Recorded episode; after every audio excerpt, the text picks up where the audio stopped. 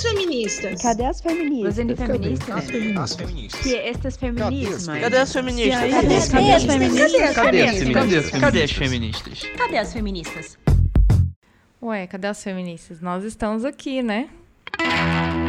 E em junho tivemos lançamento de mandato coletivo feminino em São Paulo, aprovação do aborto seguro na Câmara Argentina e a primeira mulher latino-americana eleita para a presidência da Assembleia Geral da ONU. Mas, como nem tudo são flores, esterilização compulsória, interrupting no Roda Viva e mais retrocesso no Judiciário também marcaram debates neste mês. Eu sou Aline Hack, a operadora do direito que adora problematizar.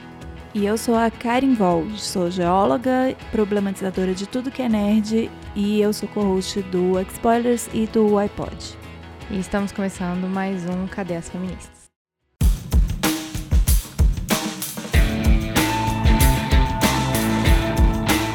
Mulheres e política. Manuela Dávila e o Roda Viva. Muito se falou na entrevista da, do Roda Viva da Manuela Dávila e em sua entrevista na segunda-feira, dia 25 de junho, a pré-candidata à presidência, Manuela Dávila, do PCdoB, foi interrompida 62 vezes pelos entrevistadores, enquanto Ciro Gomes, do PDT, foi interrompido oito vezes, Guilherme Boulos, do PSOL, 12 vezes e Marina Silva apenas três vezes. A postura dos interlocutores de Manuela poderia passar como falta de educação, desrespeito banal, mas é uma modalidade de sexismo conhecida como interrupting, quando uma mulher é impedida de concluir seu raciocínio e sua fala, usada como instrumento de menosprezo e dominação. A atitude da bancada do Roda Viva não passou despercebida.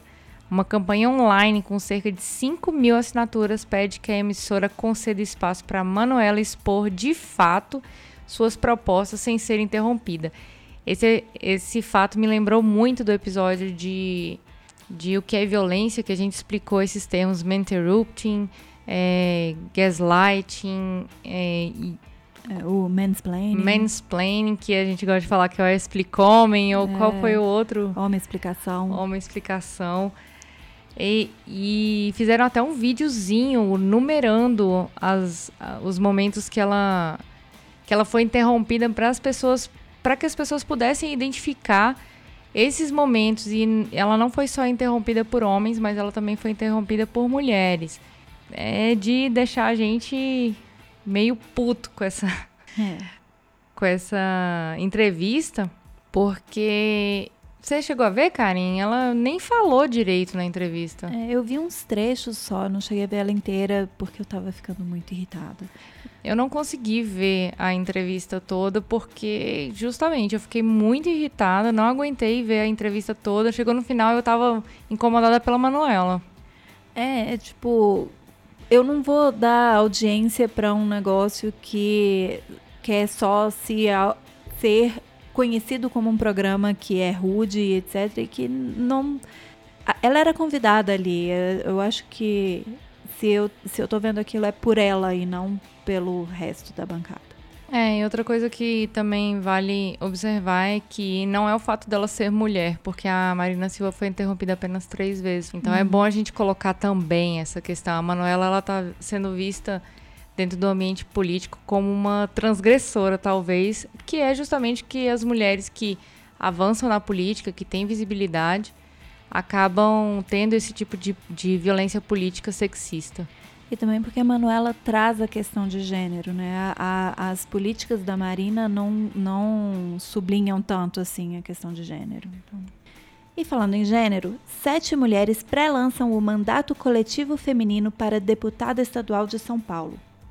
Silvana Bezerra, Rita Augusta, Adriana Dalbor Ribeiro, Carolina Rubinato, Silvia Cursino, Rosângela Martins e Cris Brasil têm como principais bandeiras a representatividade feminina no Legislativo Estadual de São Paulo e a luta por políticas públicas para as mulheres.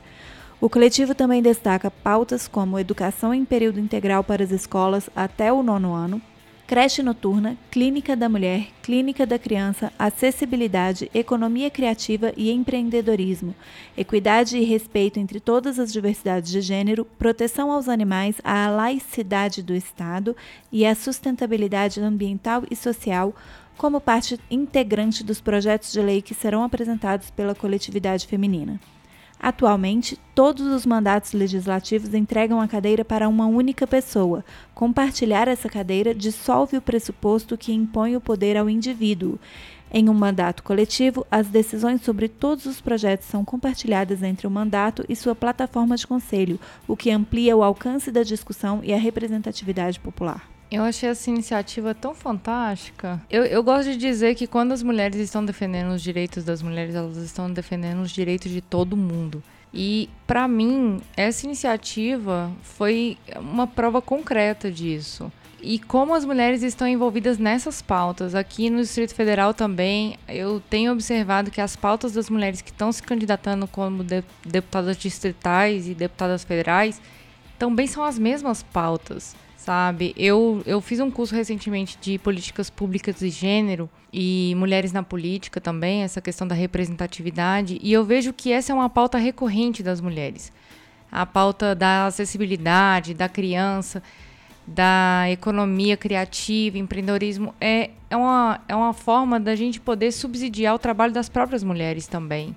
Porque as mulheres elas também não têm esses espaços fora né, nos ambientes públicos. Então, é, as mulheres, quando elas entram dentro desses espaços públicos, elas querem trazer todo mundo para perto. E uma coisa que me chamou muito a atenção é que pouco se fala a respeito disso, e eu lendo aqui a respeito do empreendedorismo, é que as mulheres elas movimentam grande parte da economia brasileira, só que isso não é visto.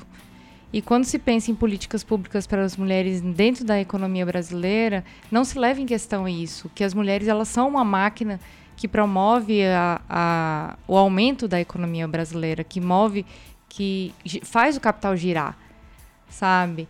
E quando essas mulheres elas não alcançam o mercado de trabalho, a economia brasileira também não, não cresce, sabe?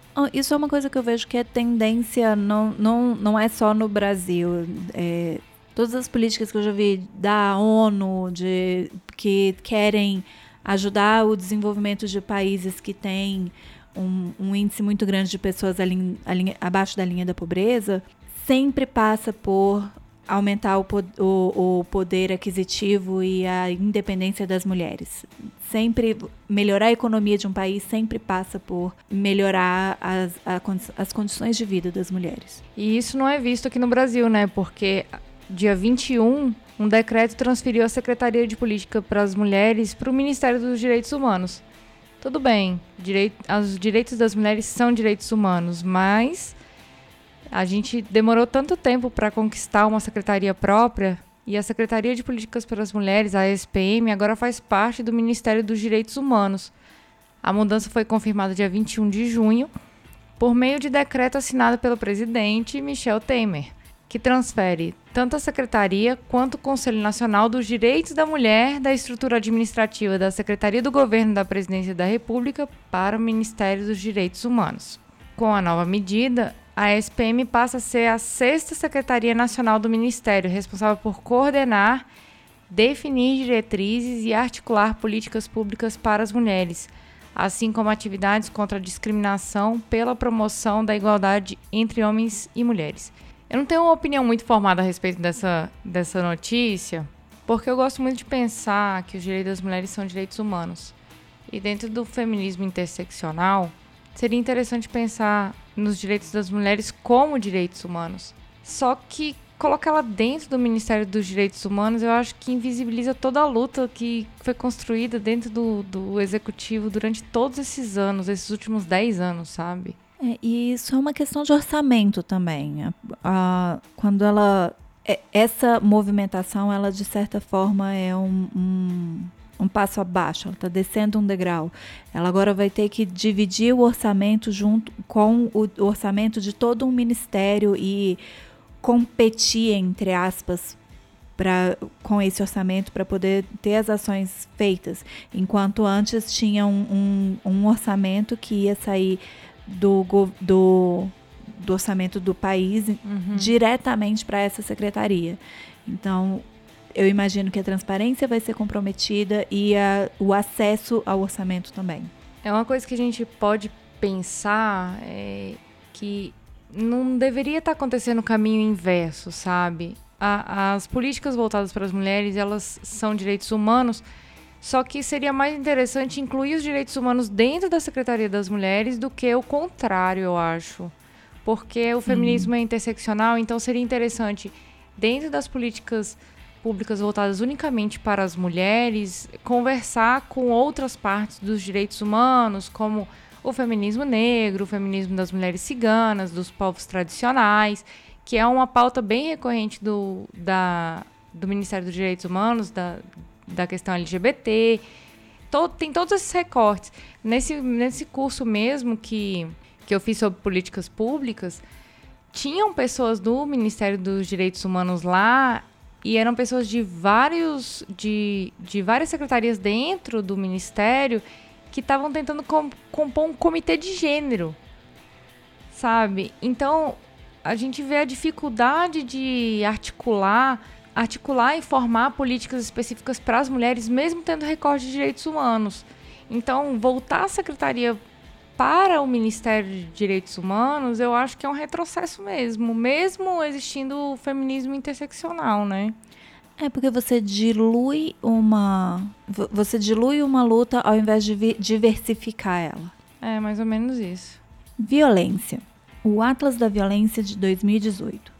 Nunca antes o Brasil registrou tantos homicídios. Foram 62.517 mortes em 2016, último ano com dados disponíveis. O número equivale ao estádio do Mineirão, em Belo Horizonte, lotado de vítimas da violência ao longo de apenas um ano. Os dados são do Ministério da Saúde e foram divulgados no Atlas da Violência 2018, publicado pelo IPEA e pelo Fórum Brasileiro de Segurança Pública. Entre os dados alarmantes, vale destacar que o número de vítimas negras aumentou, enquanto o de brancas caiu. Sete de cada dez homicídios são provocados por arma de fogo e 51% das vítimas de estupro são crianças. Eu acho que não precisa nem de comentário, né? Os dados já estão. Esse não é exatamente o número que a gente quer ver lotando um estádio, né? E um índice que eu gostaria de colocar aqui, que não é um índice do mês passado, é um índice é, para a gente avaliar mesmo, é que o número de feminicídios de mulheres brancas diminuiu, mas em contrapartida o número de feminicídios de mulheres negras aumentou. Então, também é um, um dado importante para a gente colocar aqui. Não está no Atlas, mas é um dado que está sendo levantado e eu espero que esse dado esteja no, no próximo no mapa da violência, que o último é de 2016. E a importunação sexual pode passar a ser crime previsto no Código Penal. A Comissão de Constituição, Justiça e Cidadania aprovou o texto que torna crime a prática de ato libidinoso contra alguém sem anuência. O texto foi aprovado com duas emendas de redação do relator, senador Humberto Costa, do PT de Pernambuco, inseridas no substitutivo da Câmara dos Deputados SCD 2 de 2018 e o projeto de lei PLS 618 de 2015 da senadora Vanessa Graziotin, do PCdoB do Amazonas. Para o relator, desde os episódios em que homens ejacularam em mulheres no Brasil, e não foram devidamente punidos, em razão da ausência da tipificação legal, essa lacuna precisava ser solucionada.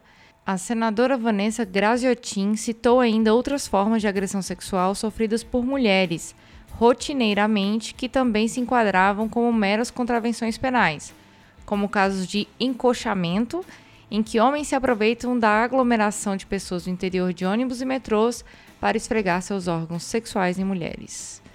Passou da hora, né? Mulheres e direitos sexuais e reprodutivos. A série Do Pronto Socorro ao Sistema Penal aborda casos de criminalização de mulheres por profissionais de saúde em atendimento emergencial por abortamento.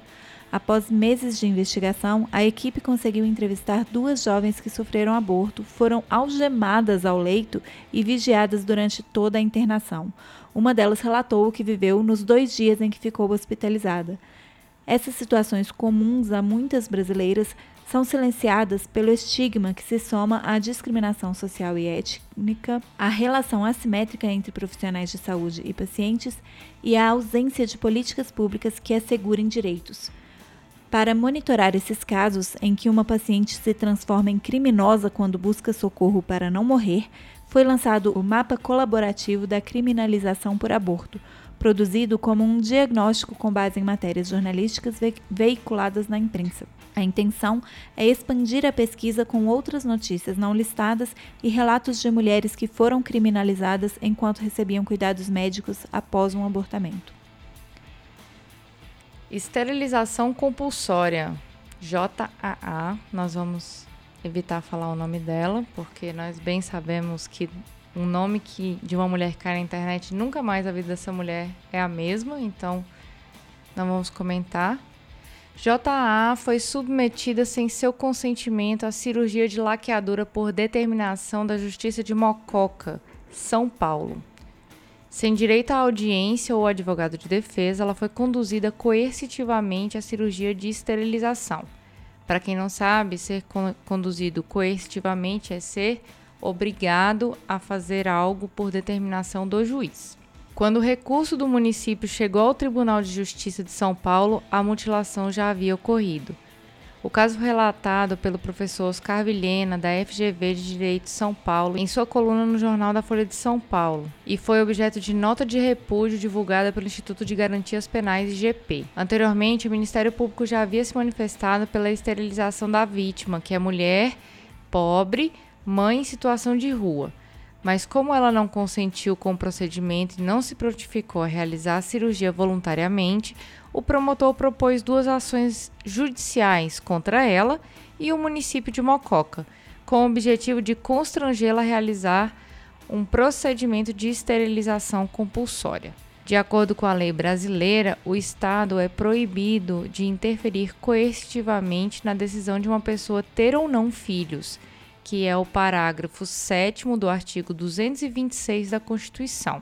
Também é expressamente proibido o controle de natalidade que tenha natureza demográfica, ou seja, impedir alguém de ter filhos para controlar o aumento populacional.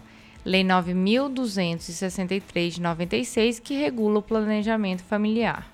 Blaqueadura sem autorização.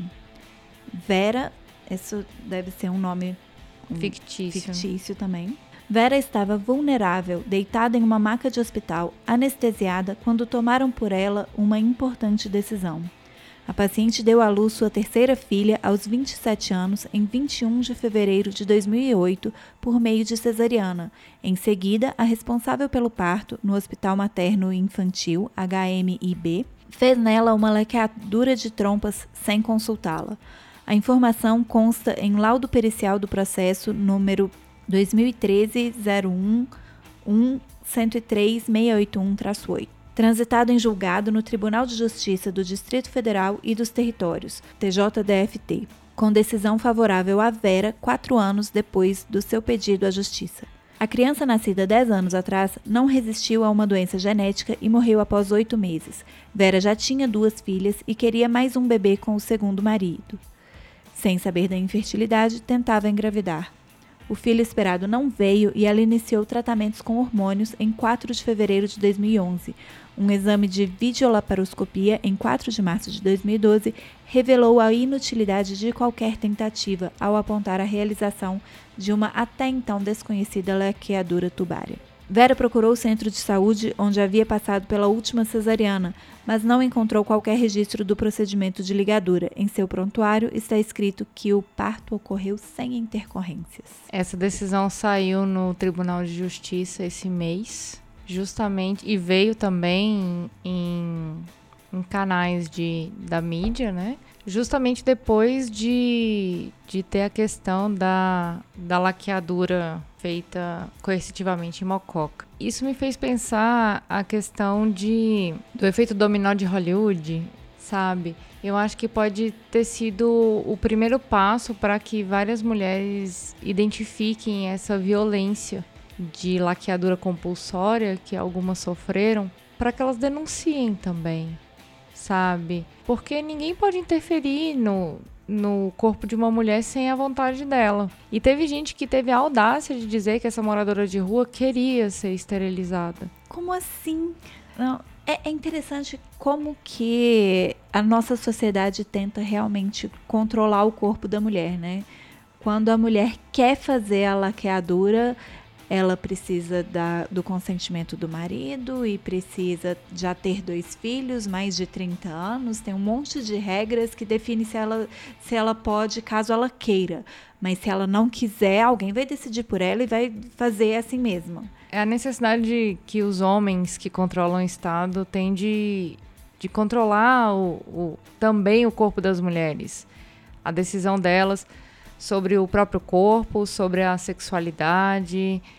Não é à toa que agora, no mês de agosto, é, vai ter uma discussão importante lá no STF da ação de descumprimento de preceito fundamental que discute o aborto. É a ação que é a ação ADPF 442, que foi proposta pelo PSOL e diversas diversas ONGs a respeito da questão do aborto no Brasil, está em, tá em trâmite lá no STF. Vai ter até agora uma audiência pública no início de agosto, na, nos primeiros 10 dias, vai ser televisionado. A, a gente vai estar tá acompanhando de perto, a gente vai lançar nas redes, no Twitter, no Face, para para o ouvinte, para o ouvinte ter ciência a respeito dessa, dessa questão. E também vai sair um episódio aí, se tudo der certo, sobre essa pauta.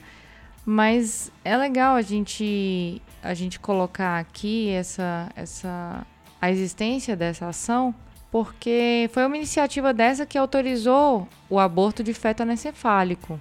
Então, ver várias ONGs, partidos políticos envolvidos com essa pauta é muito importante para nós mulheres.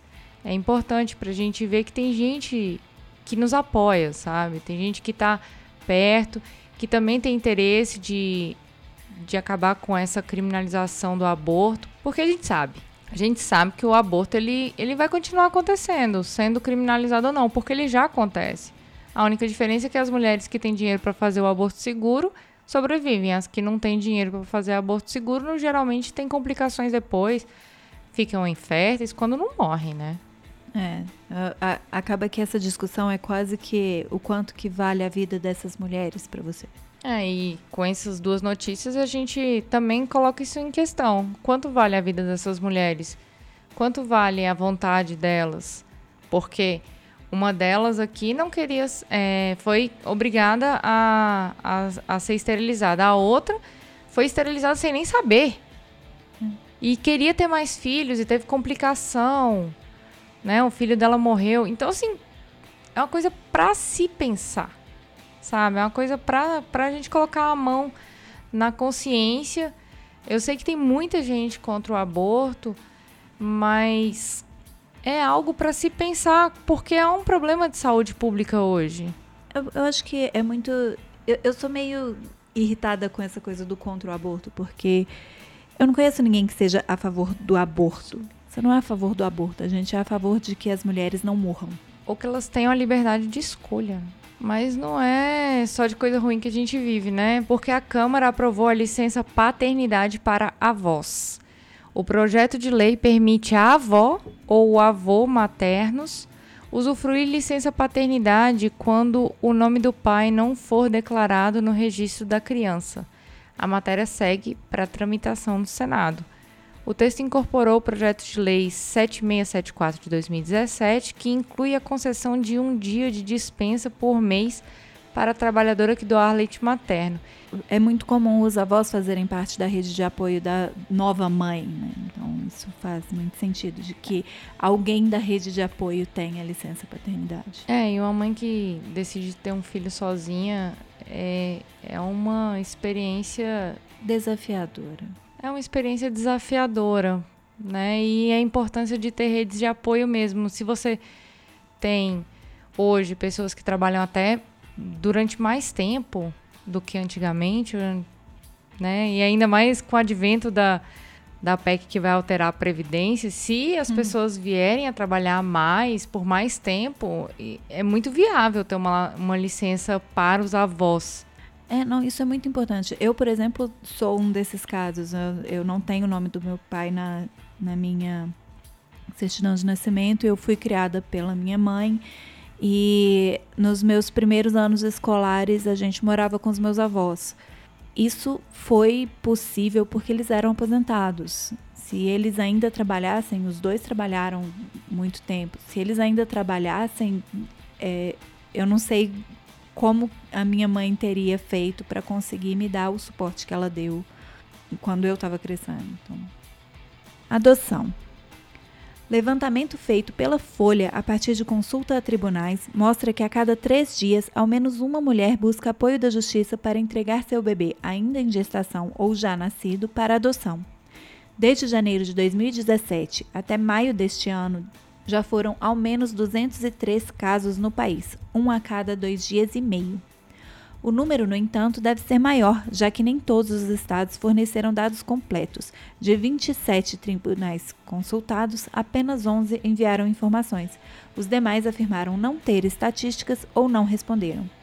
Embora ainda alvo de impasses, situações como essa começam a ganhar maior visibilidade no judiciário. A mudança vem na esteira de uma nova lei, sancionada em novembro, que estabelece a garantia para as mães do direito ao sigilo sobre o nascimento e traz etapas e prazos de atendimento.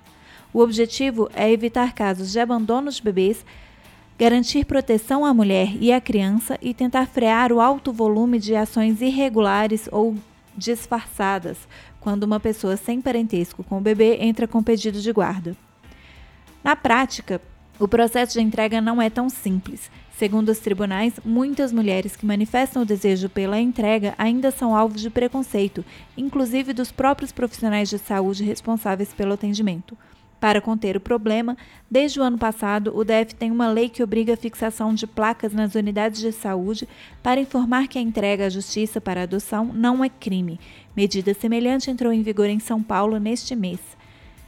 Gente, é interessante que esse fim de semana a gente estava conversando sobre esse tipo de coisa e falando sobre como que muitas vezes uma mãe que não tem decide entregar o filho para adoção porque não tem condições financeiras de manter aquela criança é, é, é, acaba sendo dissuadida disso pelos profissionais de saúde que, atend, que a atendem durante o parto.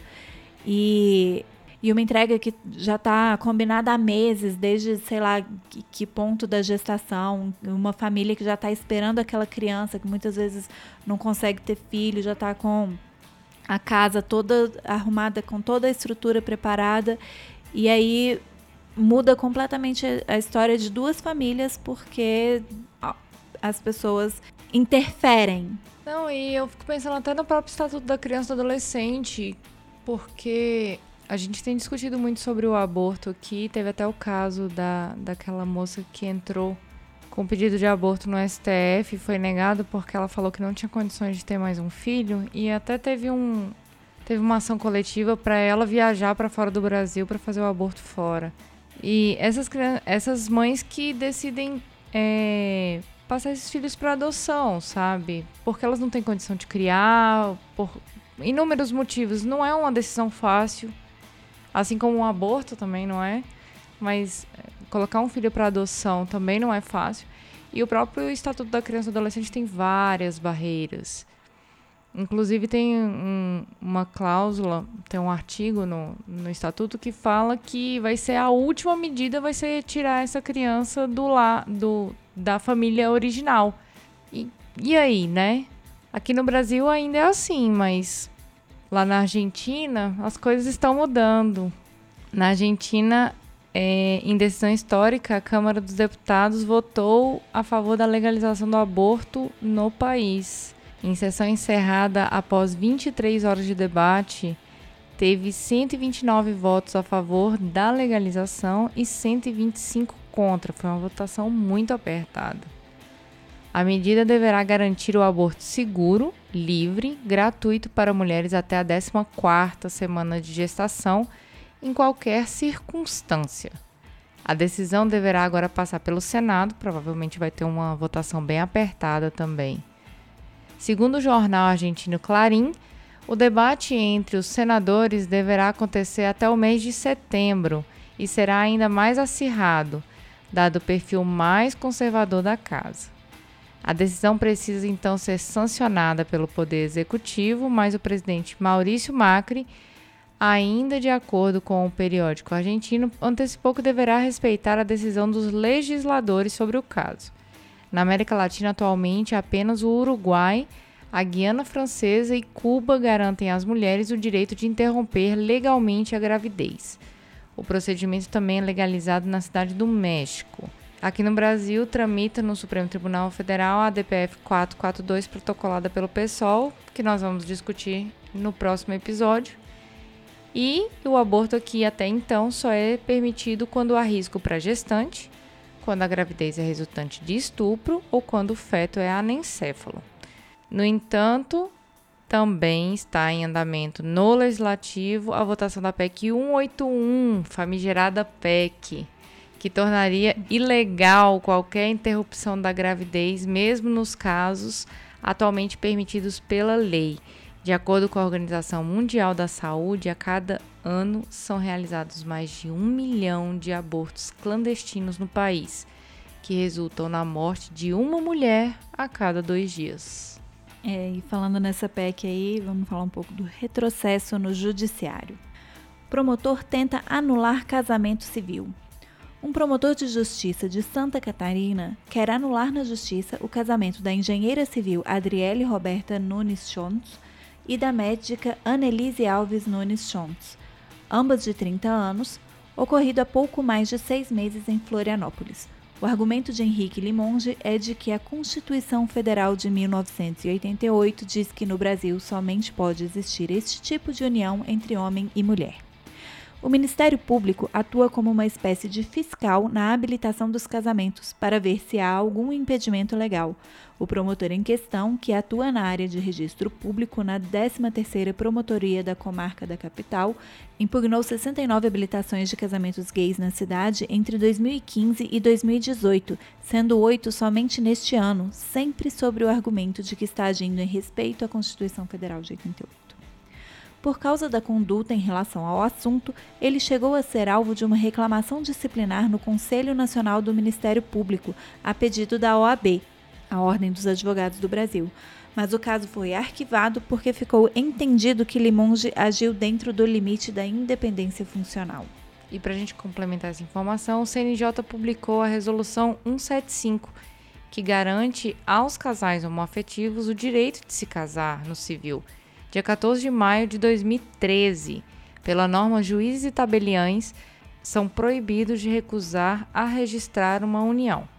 No último 10 de maio, o STF decidiu equiparar os direitos de herança a uma união estável homossexual com a de um casamento civil. E em 2011, o próprio Supremo já havia reconhecido a união estável entre casais do mesmo sexo como entidade familiar. Esse promotor de justiça está super contraditório com, com as decisões do STF e do Conselho Nacional de Justiça. É, e como que isso pode ser dentro do limite da independência funcional? Se órgãos superiores estão reconhecendo o negócio, por que, que ele tem o direito de não reconhecer? Pois é. E pegando um pouquinho o gancho dessa notícia, eu recomendo demais o episódio do HQ da Vida, que conversou diretamente com a, a Annelise, então vale muito a pena dar uma conferida lá. Direito de cumprir pena em prisão feminina. A Associação Brasileira de Lésbicas, Gays, Bissexuais e Travestis, fundada em 31 de janeiro de 1995, ingressou no Supremo Tribunal Federal a fim de obter a decisão da Corte no sentido de que as custodiadas transexuais e travestis somente poderão cumprir pena em estabelecimento prisional compatível com o gênero feminino.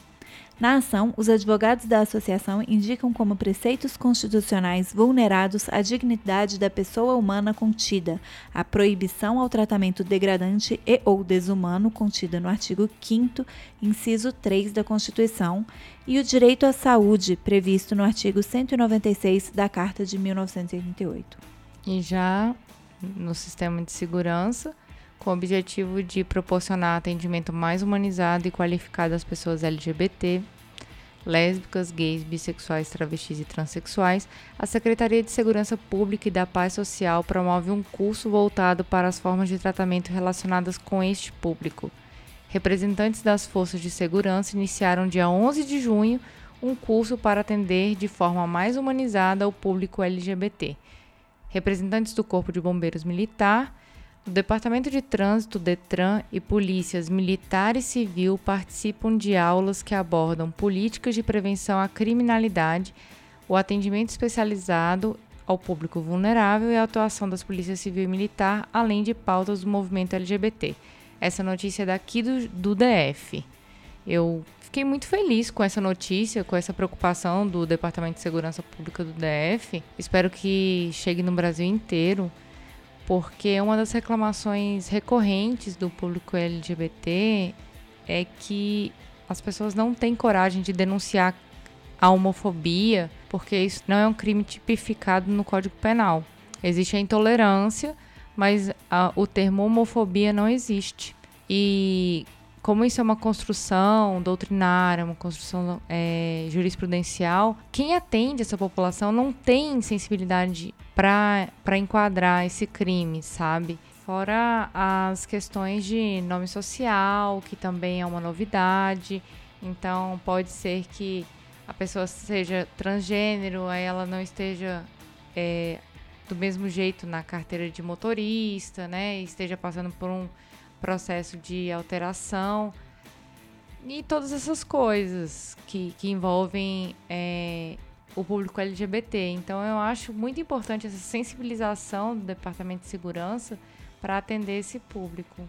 É, e espero que isso chegue também à, à Secretaria de Educação e outras áreas públicas que também têm problemas com esse tratamento, né? desde a escola. É, a gente até comentou nos episódios de identidade e transexualidade e no, no episódio de sexualidade e mulheres lésbicas e bissexuais, que existe também uma, uma deficiência do sistema público de saúde no atendimento dessas pessoas. Então, a gente vai é, sensibilizando um pouquinho daqui, um pouquinho dali, aí quando vê, já, a gente já consegue alcançar é, um melhor atendimento para as pessoas, né, de modo geral. ONU pela primeira vez na história, a Organização das Nações Unidas elege uma mulher latino-americana para ser a nova presidente da Assembleia Geral do organismo. Os representantes dos 193 Estados-membros escolheram a chanceler do Equador, Maria Fernanda Espinosa, para substituir o eslovaco Miroslav Lajčák. Espinosa será a quarta mulher no comando da ONU. A primeira foi a indiana Vijaya Lakshmi Pandit em 1953. Em 1969, a liberiana Andy Brooks assumiu o cargo e depois, em 2006, foi a vez de Sheikha Haya Rashid Al Khalifa, do Bahrein. Caramba, que nomes difíceis. Mas falando em ONU, a ONU reconheceu a homenagem feita pela Assembleia Legislativa do Rio para a primeira professora com síndrome de Down do Brasil e atribuiu a iniciativa da ALERJ ao objetivo número 10 da Agenda 2030 das Nações Unidas, que trata da redução das desigualdades no mundo. A professora Débora Seabra, do Rio Grande do Norte, recebeu a medalha Tiradentes no fim de maio. Ela dá aula há 10 anos e palestras sobre combate ao preconceito em sala de aula no país e no mundo. Que legal isso! Mulheres sauditas ganham direito de dirigir. A partir do dia 24 de junho, as mulheres da Arábia Saudita passaram a ter autorização para dirigir no ultraconservador reino muçulmano. O fim da proibição de dirigir foi anunciado em setembro do ano passado pelo rei Salman bin Abdulaziz, embora tenha entrado em vigor este mês. Até então, as mulheres não podiam dirigir na Arábia Saudita e precisavam contar com um motorista particular ou um familiar homem que as ajudasse em seus deslocamentos. Ativistas dos direitos das mulheres fizeram campanhas desde 1990 para acabar com a proibição e dezenas de sauditas foram presas por se atreverem a dirigir como forma de protesto. A medida faz parte das reformas promovidas pelo rei desde sua chegada ao trono em 2015 que proporcionaram pequenas melhorias para a vida das mulheres sauditas, que mesmo assim continuam sujeitas a um sistema de tutela masculina. O sistema de tutela estabelece que uma mulher deve depender da vontade de seu pai, irmão, marido ou até do filho menor de idade, se necessário, durante toda a sua vida. Isso é muito bacana. Inclusive, eu vi no dia uma notícia porque teve um grande prêmio da Fórmula 1 no dia que, te, que foi na Arábia Saudita e teve uma mulher muçulmana dirigindo. Hum. Que foi um, uma coisa assim. Eu vi uma entrevista dela dizendo que, foi, que era muito emocionante para ela poder dirigir na Arábia Saudita no dia em que isso se tornou possível. Pois é, e aqui no Brasil, o Itamaraty quer mais mulheres diplomatas. O mais novo vídeo institucional do Itamaraty, divulgado nesse mês em seu canal do YouTube, lançou a campanha para incentivar o ingresso de mulheres na carreira diplomática. Com a hashtag Mais Mulheres Diplomatas, o órgão vai divulgar ao longo das próximas semanas vídeos nas redes sociais com depoimentos de diplomatas com formações, idades, perfis raciais e origens geográficas e sociais diversas. Segundo Itamaraty, o objetivo é incentivar um número cada vez maior de mulheres a participar do concurso de admissão à carreira de diplomata CACD, para favorecer o equilíbrio de gênero na diplomacia brasileira. Atualmente, o Brasil tem 360 diplomatas do sexo feminino, que representam apenas 23% da categoria. E para quem deseja se ingressar na carreira de diplomata, o regulamento para o próximo concurso de, do Itamaraty já foi publicado. O certame vai oferecer 26 vagas e os aprovados ingressarão na carreira inicial como terceiros secretários do Ministério das Relações Exteriores. Marielle presente. Até o fechamento desse episódio já são 106 dias sem resposta. Quem matou Marielle Franco e Anderson Gomes? Hashtag Mulheres Podcasters.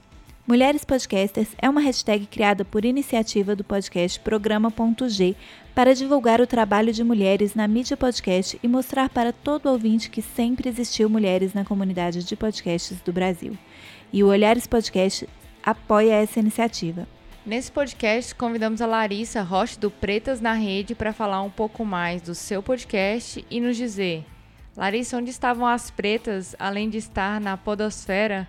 No mês de junho, quando perguntaram: cadê as feministas? Oi, Aline, Luiz e equipe Olhares. Nós fizemos isso e em junho nossos olhares voltaram-se para a notícia de que em 10 anos os assassinatos de mulheres negras aumentaram em 15,4%. Esse índice fica ainda mais assustador a hora que você compara a diferença entre o assassinato de mulheres negras para mulheres brancas, amarelas e indígenas, que a diferença da, das negras para as brancas é de quase 71%. Ou seja, as mulheres negras morrem 71% a mais que mulheres brancas. E é, é, por isso que o feminismo negro ele é tão importante. Não só por conta do racismo e do estrutural que a gente luta. Mas também tem o machismo, né, que a gente sofre bastante. As mulheres negras normalmente elas ficam em locais de maior vulnerabilidade. Normalmente elas são mães mais cedo. Elas se envolvem com normalmente com homens mais violentos também. Por elas estarem em uma situação mais vulnerável, né, elas têm mais chances de estar em relacionamentos abusivos. E, e a gente sabe que relacionamento abusivo pode acabar em feminicídio. E é por isso que ele, o feminismo se faz tão importante. Não só o feminismo tradicional, mas principalmente o feminismo negro e o interseccional, né? Porque eles trazem a pauta lutas que às vezes por falta de vivência, né, as mulheres brancas não têm o conhecimento ou contato com situações que mulheres negras normalmente vivem, né? E é importante a gente discutir isso. Por que, que a taxa de mulheres negras é tão alta em comparação às demais, né? Nossas vidas valem tanto quanto as das demais, né? E é isso. Se vocês gostaram, é, vocês podem me escutar também quinzenalmente lá no Pretas na Rede, onde eu e mais duas amigas é, falamos sobre tudo, sobre o nosso olhar de mulheres negras. Beijo e obrigada pela oportunidade. Caso tenha interesse em conhecer mulheres podcasters, acesse a hashtag Mulheres Podcasters. E caso queira nos ajudar a promover a igualdade de gênero dentro da podosfera, compartilhe esse programa com a hashtag Mulheres Podcasters e ajude a divulgar o trabalho feito por mulheres na mídia podcast. Gostou do programa? A proposta do Cadê as Feministas é selecionar e comentar, sob o ponto de vista feminista, as notícias no âmbito nacional e mundial. Infelizmente, é inviável debater todas as notícias a respeito da nossa temática. Fazemos uma leitura minuciosa desses fatos para acrescentar nossos olhares a essas notícias que são as que escolhemos para este mês. O episódio do Cadê as Feministas sai todo dia primeiro do mês e se você quiser mandar um recado, fazer críticas ou sugestões, aqui vão nossos canais. Twitter, Facebook e Instagram, arroba Olhares Podcast, nosso site www.olharespodcast.com.br, e-mail falecom@olharespodcast.com.br. Nós também estamos no Deezer, iTunes e Google Podcasts. Então, se quiser acompanhar mais de perto, acesse nosso site, curta nossa página no Facebook. Fiquem atentos e atentas ao que compartilhamos por lá. Se quiser ser notificado sempre que um novo episódio do Olhares sair, assine o nosso feed e também ajude a divulgar o nosso podcast classificando-o no iTunes. Olhares Podcast. Só de ouvir dá pra ver que é diferente. Créditos. Apresentação: Aline Hack e Karin Vol. Pesquisa e pauta: Nayara Machado, Lígia Lila e Fabris Martins. Edição: Marcone Saraiva.